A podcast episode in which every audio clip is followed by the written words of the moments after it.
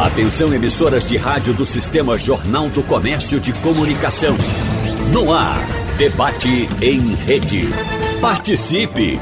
Rádio Jornal na internet. www.radiojornal.com.br Apesar de a sensação de insegurança não ter abandonado os brasileiros, dados apontam que o número de assassinatos caiu 7% no país no ano passado, com cerca de 41 mil mortes violentas foi o menor quantitativo desde 2007, ano em que o Fórum Brasileiro de Segurança Pública passou a coletar informações. Aqui em Pernambuco, a queda registrada foi de 10%, e mesmo assim, o estado continua ocupando o terceiro lugar nacional em registro de homicídios, com 3.370 mortes violentas. Esse levantamento foi feito pelo Monitor da Violência, mantido pelo portal G1, com base em dados oficiais dos 26 estados e do Distrito Federal. Então, no debate de hoje, vamos conversar com especialistas sobre os fatores que podem ter influenciado para esses resultados, analisando, claro, o cenário da segurança pública. Por isso,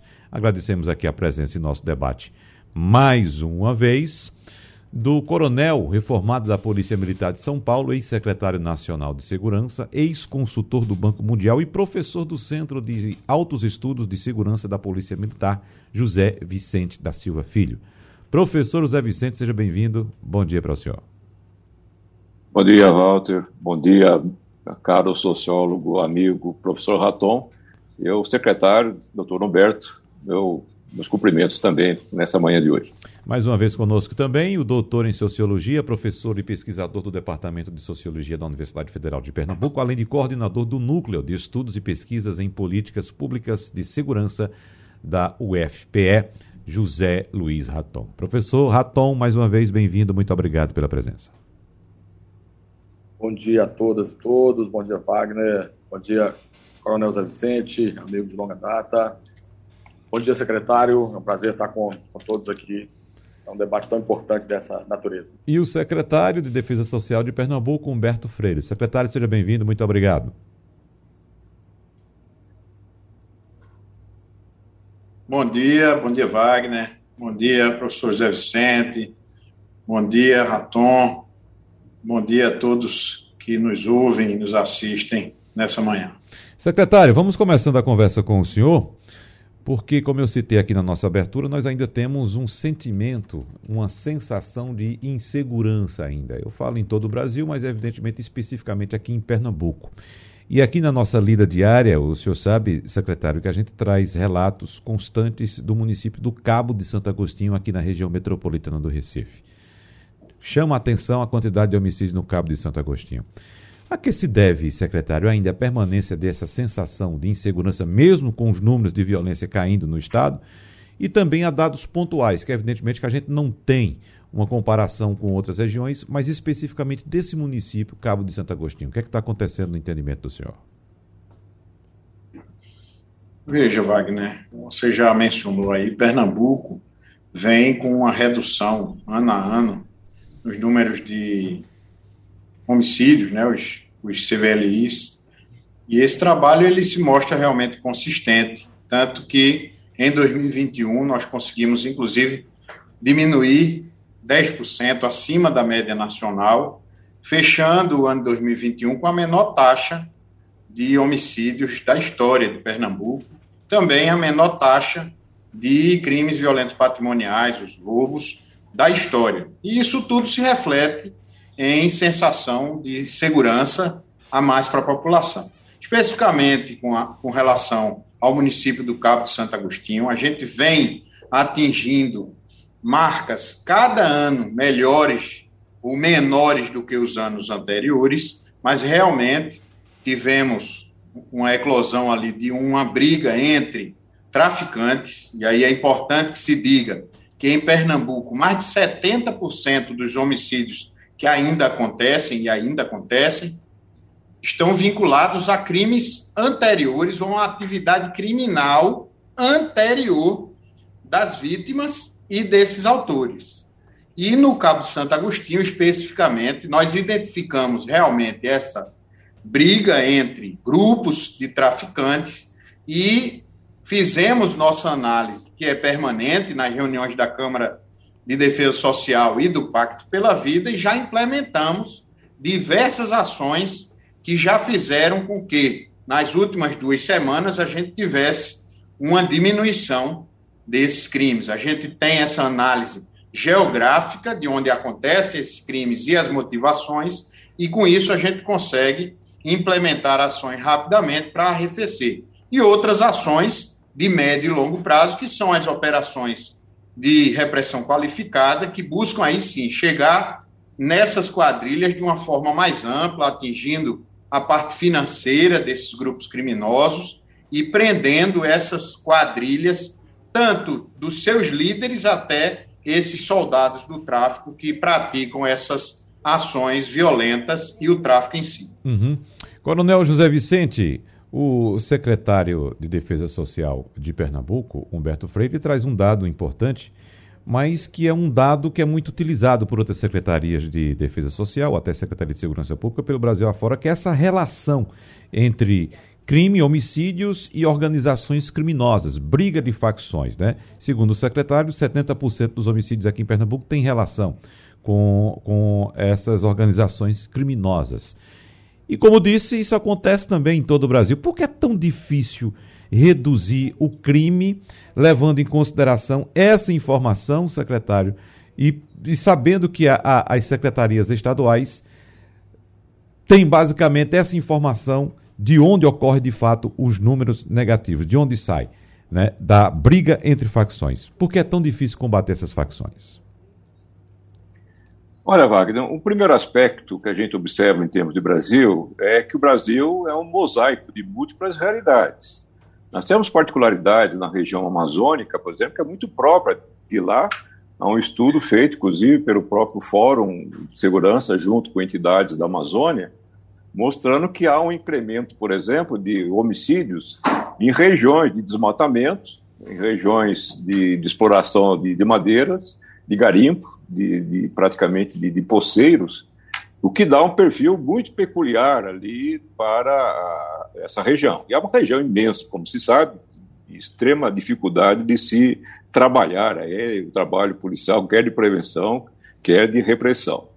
No Nordeste, nós tivemos situações muito diferentes em cada localidade. Tivemos a, ah, o problema de várias facções se degradando ali no Ceará, por exemplo, onde o problema de grupos criminosos apareceu com muito mais força, muito mais é, característica, principalmente a partir do momento que a polícia militar, basicamente, se mostrou enfraquecida através do movimento grevista que fizeram lá.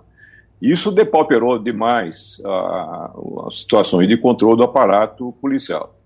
Mas o que a gente tem observado de maneira geral, respeitando naturalmente a, análise que o secretário Humberto faz de Pernambuco, ele conhece a, com intimidade esses detalhes das mortes de Pernambuco.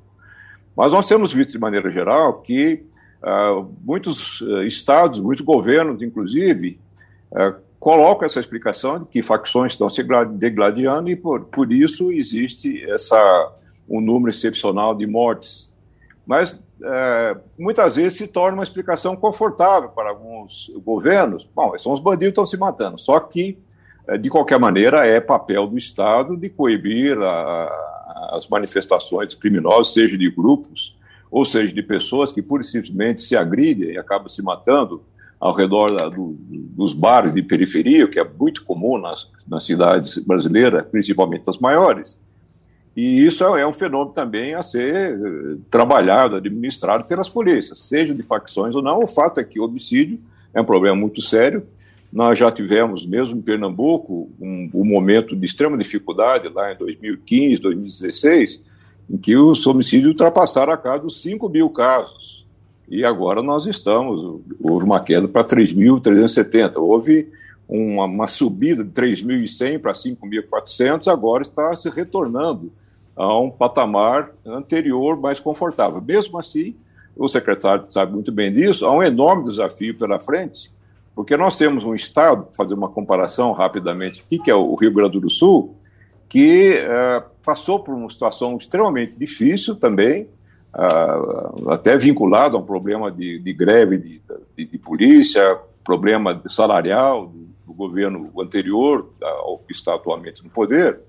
Mas mesmo assim, o Rio Grande do Sul conseguiu uma redução da ordem de 32% entre 2018 e 2021. Um sucesso muito grande. Pernambuco, o Rio Grande do Sul hoje é o quarto estado com o menor índice de, de homicídios, independentemente se as pessoas se mataram por um motivo ou outro, por estar em grupos ou não.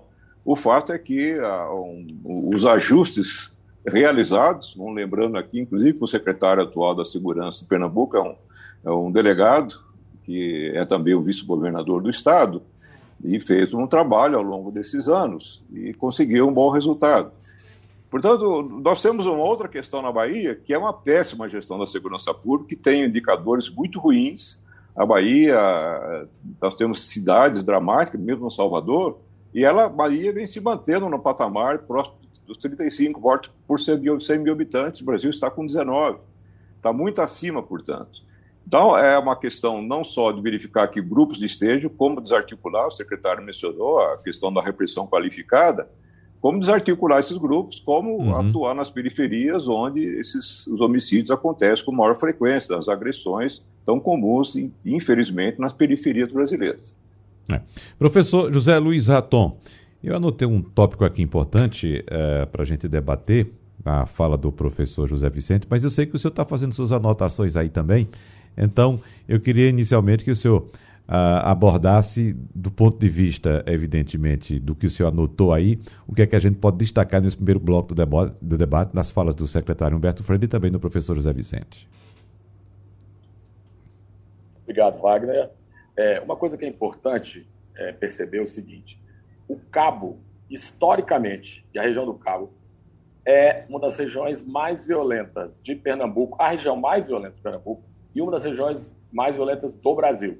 Então, isso é um ponto importante. Se você observar, quando a gente começa a coletar dados lá nos anos 70, oriundos do Sistema Único de Saúde, do DataSUS, o cabo já desponta como uma das áreas em que as taxas de, de, de violência contra a pessoa, né, as taxas de homicídio, vamos chamar assim, é, de uma forma mais geral, elas são altas. Então, isso cria, de alguma forma, mesmo quando os números caem, mesmo quando os números caem, as áreas mais violentas normalmente permanecem mais violentas. Esse é um achado antigo da, da digamos assim, dos estudos criminológicos. É, isso é, pode ser observado em Chicago, isso pode ser observado em Boston, isso pode ser observado em Bogotá e Medellín. Elas se tornam menos violentas, mas proporcionalmente elas, elas continuam mais violentas do que outras áreas. O que a gente pode observar também na região do Cabo, do, Cabo de Santo Agostinho, é que nos últimos anos houve um fluxo muito grande de, de, de, de, de pessoas ali de desenvolvimento na área. Mas um desenvolvimento que é um desenvolvimento desordenado. E aí nós vamos poder pensar que a construção, né, não a construção, mas a ampliação do porto de Suape, da refinaria, a quantidade de obras daquela área desloca contingentes enormes, especialmente de homens jovens, que sobrecarregam a estrutura tanto do Estado quanto dos municípios e reduz a capacidade das polícias, mas também do Estado em geral, em administrar de forma é, é, legítima né, os conflitos que estão colocados ali.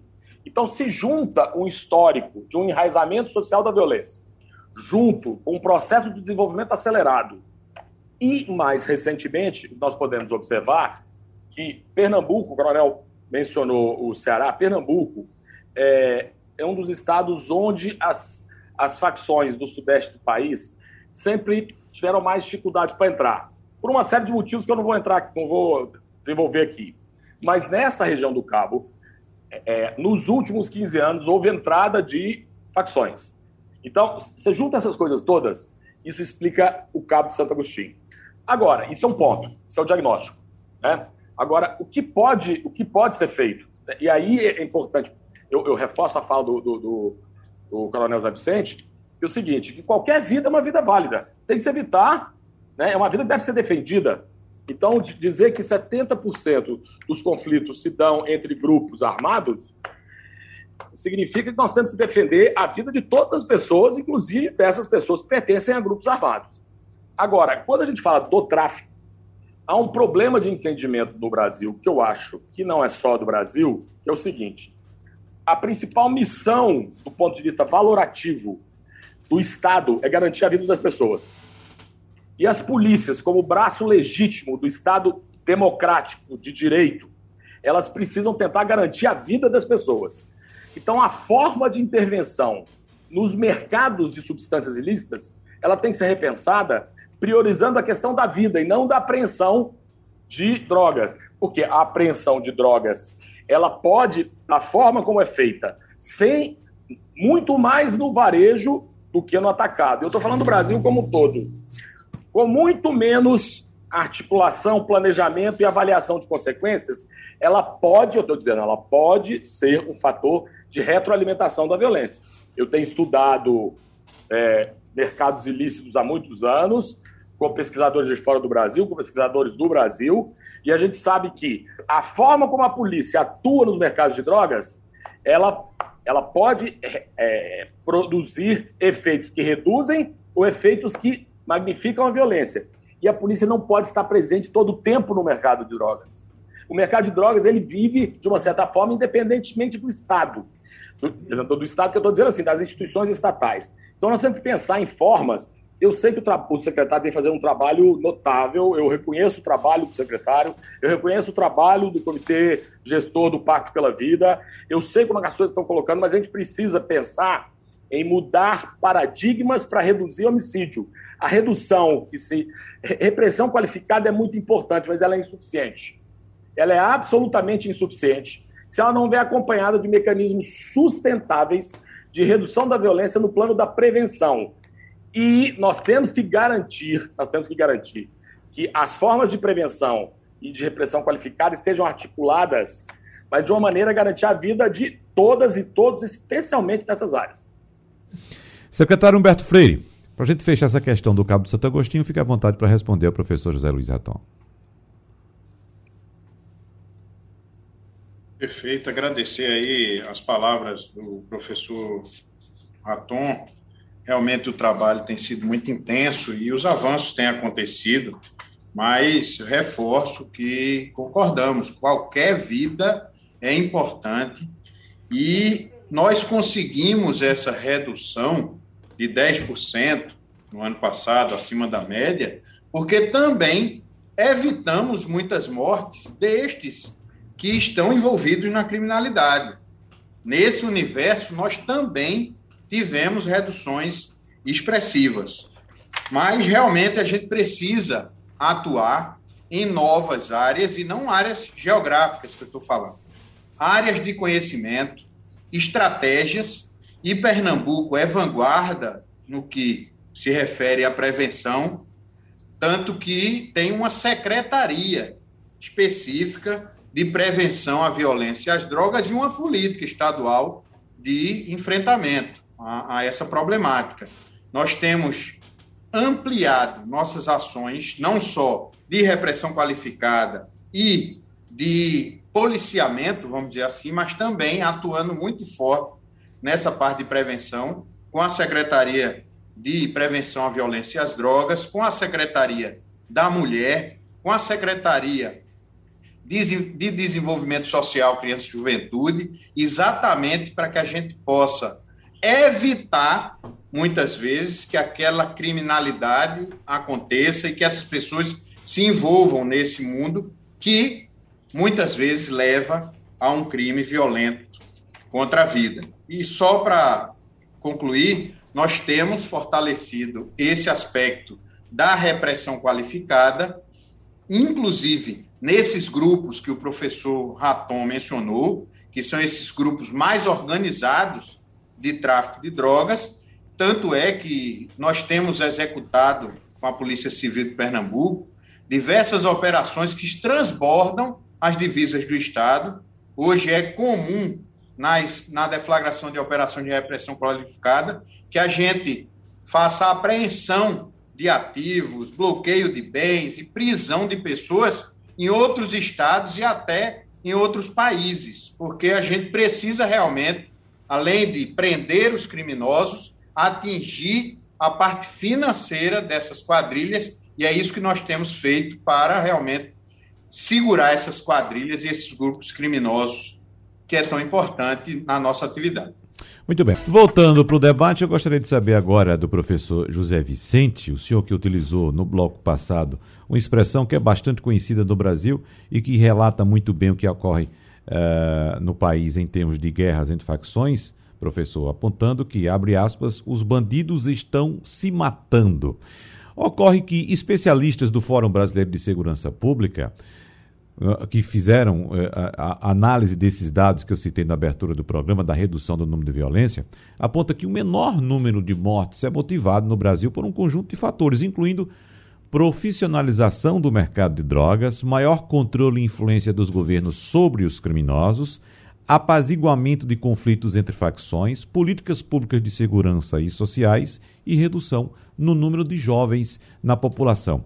Dois itens me chamaram muita atenção nesse levantamento, professor. Primeiro, profissionalização do mercado de drogas brasileiro. Vamos explicar o que é, que é isso. E outro, maior controle e influência dos governos sobre os criminosos. Ou seja, os governos sabem que existem os criminosos e controlam esses criminosos. E que profissionalização é essa do mercado de drogas no Brasil, hein, professor? Olha, Wagner, eu fico preocupado com algumas explicações que são dadas nesses levantamentos nacionais, porque são muito simplistas da maneira como são colocadas. E eu já mencionei aqui a diversidade dos problemas que acontecem nos estados brasileiros. Há tanta diferença do Rio Grande do Sul com, com, Paraná, com Pernambuco, Ceará, Alagoas, estados da Amazônia, que simplesmente falar genericamente que o que aumenta os homicídios, num certo momento, são as brigas entre as facções, quando há uma redução de homicídios, houve uma pacificação, um entendimento ou a tal da profissionalização de criminosos, uh, levando à pacificação. Obviamente que pode existir um pouco disso, mas as evidências não foram claramente demonstradas, até porque é dificílimo de se fazer as evidências para sustentar essas colocações, essas hipóteses. Uhum. Porque a variedade que nós temos, se estima dentro da Polícia Federal, nós tenhamos pelo menos 60 facções criminosas atuando no país. É a terra da impunidade, terra das facilidades, das fragilidades também do judiciário, e nós temos grupos se formando em todo local onde existe oportunidade para a prática criminosa que dê lucros. Quando se fala em profissionalização, nós estamos calculando, por exemplo, que Nova York deve se cheirar tanta cocaína e fumar tanta maconha como São Paulo, Rio ou Recife. Só que os criminosos não ficam se degladiando pelas ruas porque atrapalha os negócios do crime. O que interessa para um traficante é ganhar dinheiro, não é matar o, o vizinho. Mas as mortes de grupos acontecem até no jogo de bicho. Sempre que há rivalidade dentro de um território, isso acontece. Mas o que se observa de maneira geral é que os estados, a partir de um certo momento, digamos de uns 10 anos para cá, mais ainda de 5 anos para cá, aprenderam a trabalhar com um pouco mais de lógica no controle criminal. Ou seja, nós já temos, é o caso do Infopol, por exemplo, aí em Pernambuco, desde o ano 2003, mais ou menos, e já tem os mapas dos locais de alta incidência de crime para onde o policiamento é deslocado para se, para se intensificar melhor.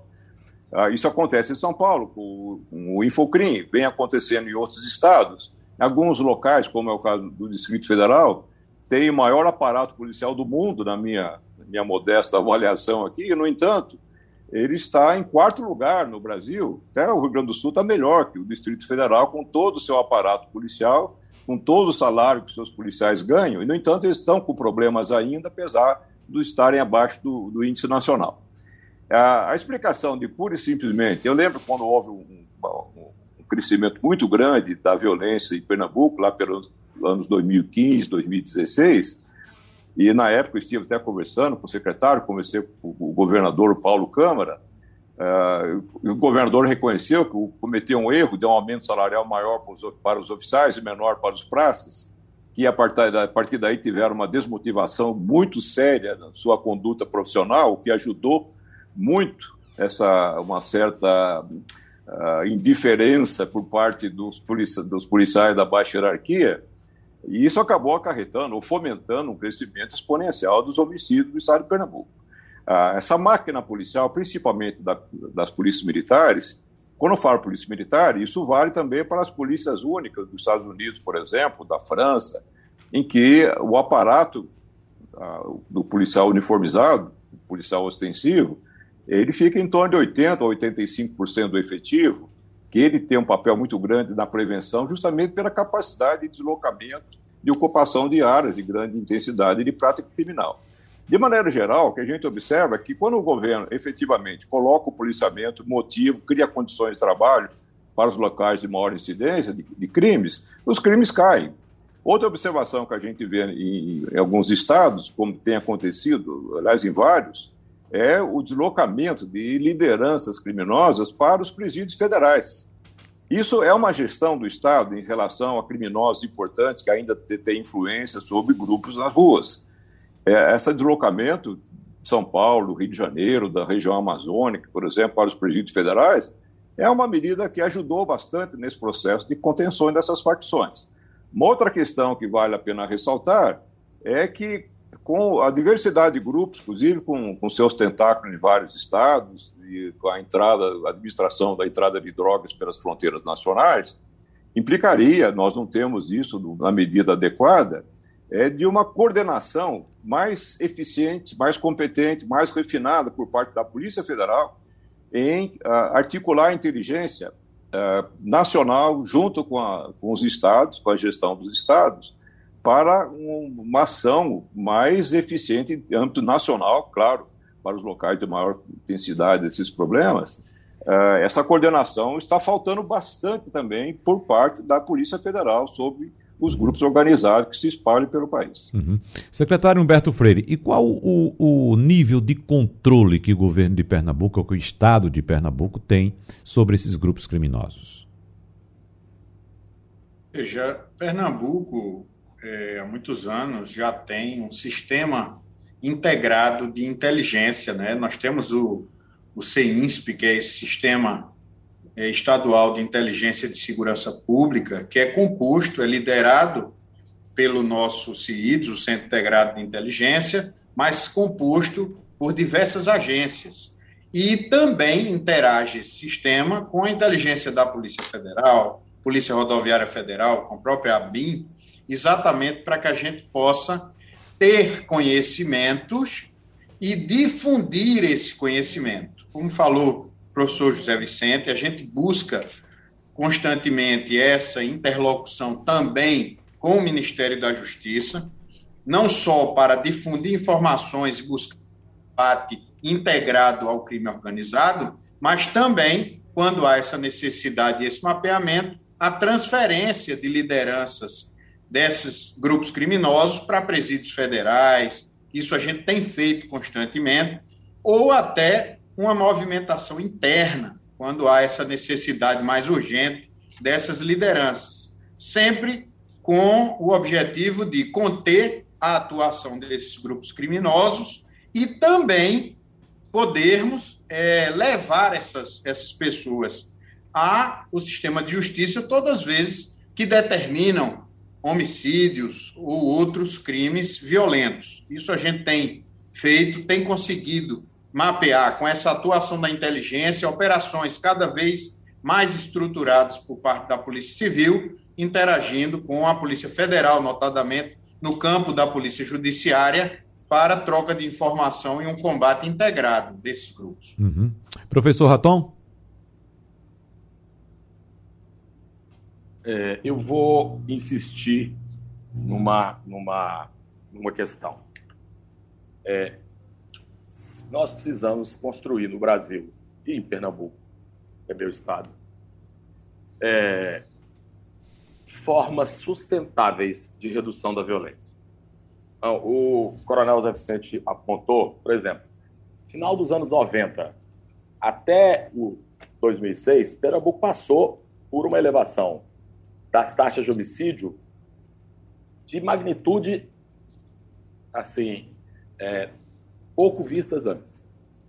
Entre 2006 e 2013, 2014, 2013 especificamente, nós tivemos uma queda fundamental e espetacular da, da, da, dos homicídios em Pernambuco.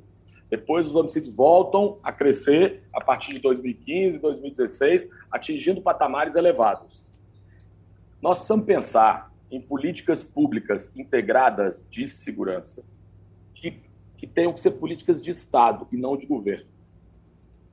Que sejam institucionalizadas através dos parlamentos estaduais e que tenham recursos destinados para elas em todas as áreas e não em ciclos eleitorais.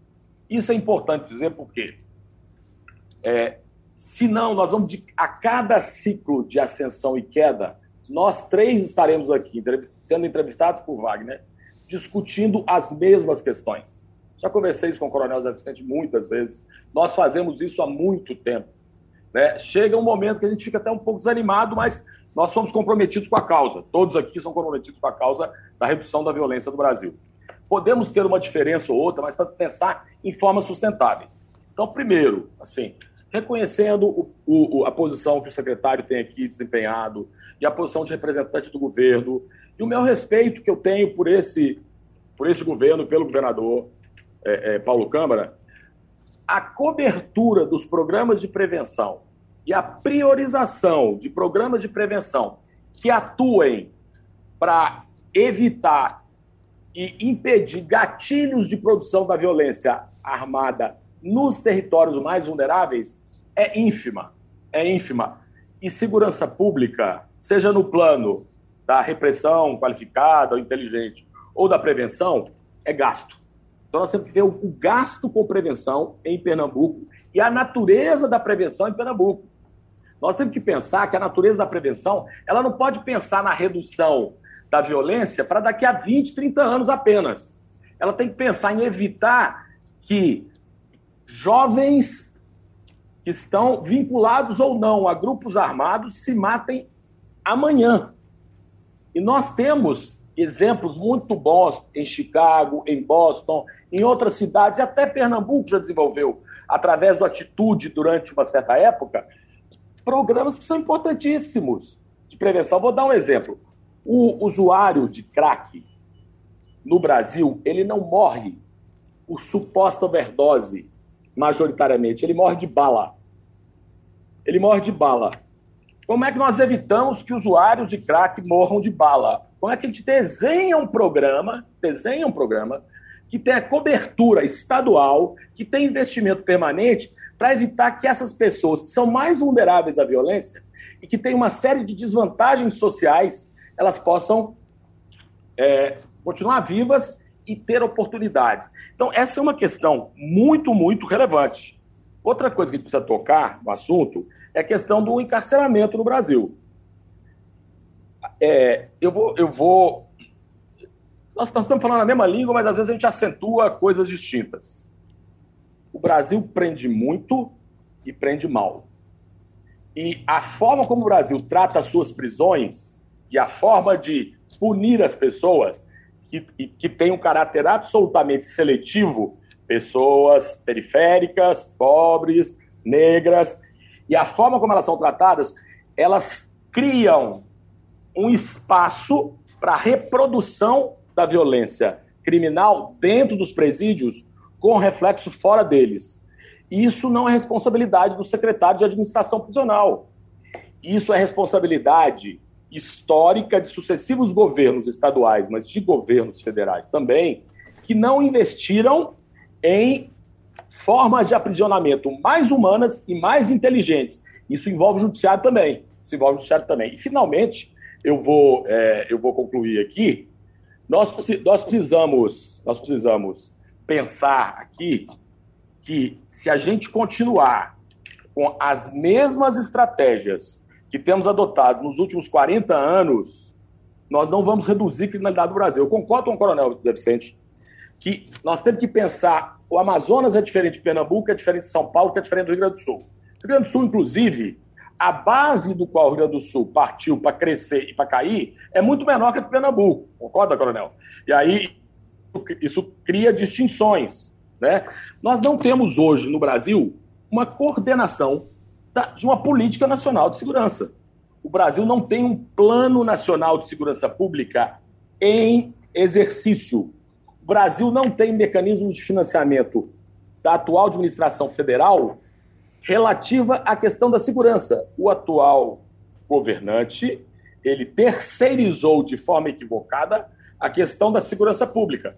E E aí nós vamos voltar ao tema importante: o aumento do número de armas nas mãos das pessoas, aparentemente pacatas, porque nós cultivamos a ideia de que o cidadão brasileiro é pacato, né? e que produzem, obviamente, com o aumento do estoque, com o aumento da disponibilidade de armas de fogo, inclusive através de clubes de colecionadores e de caçadores, a possibilidade de aumento que hoje está represado, mas de aumento, de aumento da violência no Brasil de uma forma absolutamente impactante. E a Polícia Federal hoje não tem mecanismos suficientes para fiscalizar isso aí e as Forças Armadas estão sendo enfraquecidas, foram enfraquecidas nos mecanismos de fiscalização.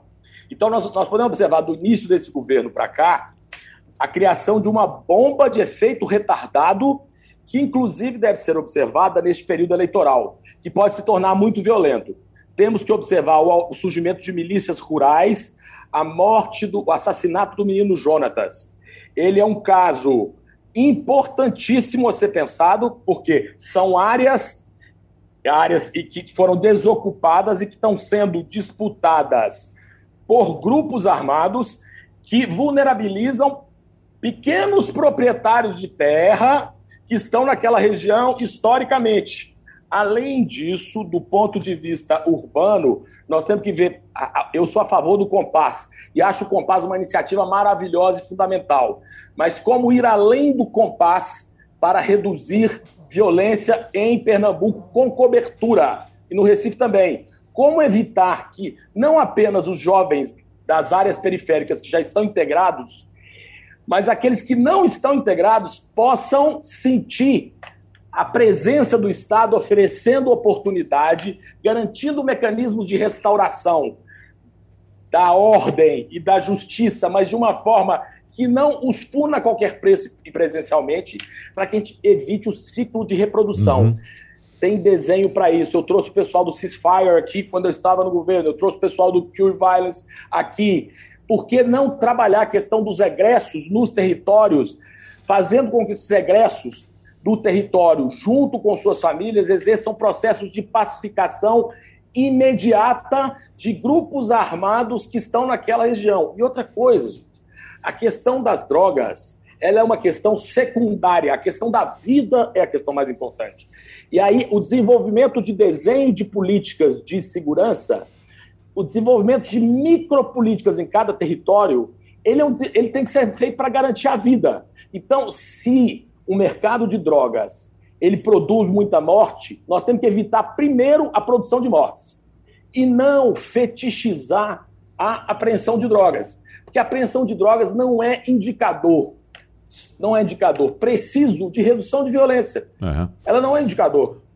Então, esse é um, esses são pontos que eu estou tentando construir há muito tempo para a gente não ter uma, uma relação que seja, digamos, como diz a, a, a como a gente diz na, na, na, na área de saúde coletiva, né? Tem certos momentos em que a intervenção do médico ela pode produzir mais doença. Então nós temos que ver que forma que a intervenção do Estado, através do seu braço legítimo, ela produz redução da violência, em que medida que a, a sua, digamos assim, presença mais latente e menos incisiva, ela ajuda a, outros, a outras áreas do Estado a atuarem preventivamente para que a violência caia. Aqui o professor José Luiz Raton trouxe muitos dados no bloco anterior e evidentemente que o nosso tempo é bastante curto, mas tem um ponto que a gente precisa abordar ainda. Eu tenho aqui quatro minutos, vou dividir esse tempo com o professor e coronel é, Vicente, José Vicente, e também com o secretário é, Humberto Freire. E o ponto importante é que os pesquisadores desse levantamento destacam que a queda no índice de homicídios pode acontecer mesmo com a maior introdução de armas no país por conta dos decretos e mudanças na legislação promovida pelo governo federal. E o professor Raton disse que esses números podem estar represados e essa violência vir a surgir um pouco mais adiante. Começando pelo professor uh, José Vicente, para suas considerações a respeito do que foi colocado pelo professor Raton e também para esse dado, professor Vicente. Dois minutos para o senhor. É, de fato, esse aumento expressivo da posse de armas pela população, ele vai explodir na frente. Como disse o Raton, é uma bomba de efeito retardado. Ela não vem de imediato, tem gente associando essa situação, ter mais armas nesse ano, que houve essa redução, com a redução, não tem nada a ver. Isso vai chegar à mão dos criminosos, isso vai armar a mão, em alguns casos, de milícias rurais, de milícias urbanas, e isso é um fomento à, à violência armada, não tenho dúvida, vai piorar para frente. Essa é a previsão do tempo do crime no país. Mas é importante ressaltar, o Ralton lembrou que existem alguns instrumentos que são fundamentais. Ah, o fortalecimento do patrulhamento é um grande poder de prevenção. São Paulo hoje se faz o, os mapas de crime várias vezes ao dia através do, do chamamento ao 190. O policial atendendo imediato, como faz Santa Catarina e alguns outros estados, e isso ajuda a dar uma resposta importante, inclusive para o cidadão. O controle dos presídios é extremamente importante, inclusive áreas. São Paulo tem seis unidades prisionais com um potencial de é, ressocialização, que são para criminosos primários. É importante. É importante fortalecer a competência de investigação, que ela é tragicamente ruim, de maneira geral, no Brasil, para esclarecimento dos crimes mais graves e, assim, é, poder ir atrás desses criminosos que causam esse desgaste monumental da segurança do país. Enfim, ah, é, o desafio está colocado. Nós estamos a cada ano perdendo 40 mil, não temos 40 mil vidas, 41 mil exatamente no ano passado. Eu não vejo menor sentido para nenhuma autoridade comemorar a redução da violência quando há um saldo de violência tão grande como nós temos ainda, o que só é motivo, naturalmente, de um desafio, um compromisso de todas as autoridades na redução desse drama nacional. Uhum. Secretário Humberto Freire. Perfeito. Eu corroboro as palavras. Eu tenho certeza que o aumento de armas na mão popula da população não é o caminho para se enfrentar a violência.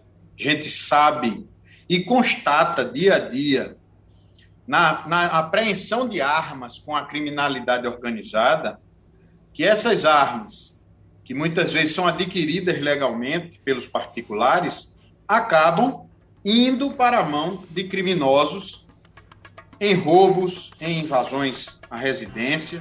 Às vezes, em uma única ação, os criminosos acabam roubando 5, 6, 10 armas de uma residência, sem falar em armas muitas vezes que particulares podem ter também de forma ilegal. Para vocês terem uma ideia, só em 2021 nós apreendemos em Pernambuco 6.501 armas só dessas armas industrializadas, sem contar as armas artesanais, que também um número elevado.